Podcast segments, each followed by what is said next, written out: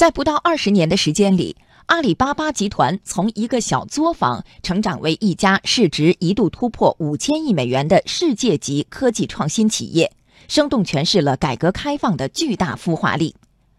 阿里巴巴集团渐进地改变了消费方式、支付方式，在众多领域成为推动改革开放的排头兵。系列报道庆祝改革开放四十周年“百城百县百企调研行”今天播出。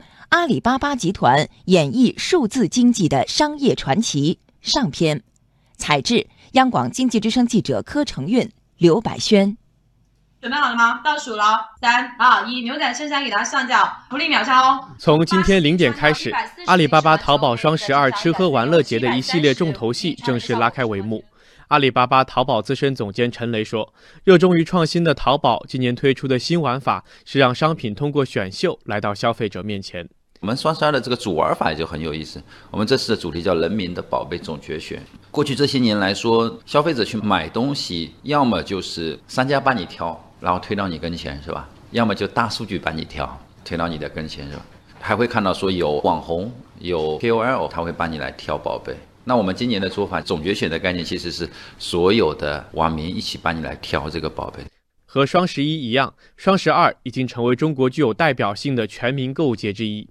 在陈雷看来，由阿里巴巴首创的这些电商节日，见证了普通中国人网购消费方式的养成和变迁，从按需购买到按欲望购买的新趋势越来越明显。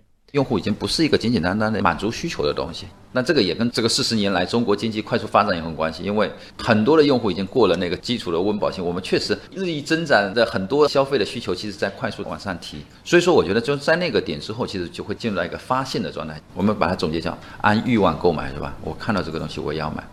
数据显示，今年第十届双十一全天成交额首次突破两千亿元大关，达到两千一百三十五亿元，较去年一千六百八十二亿元的记录增长近三成，是第一届双十一的四千多倍。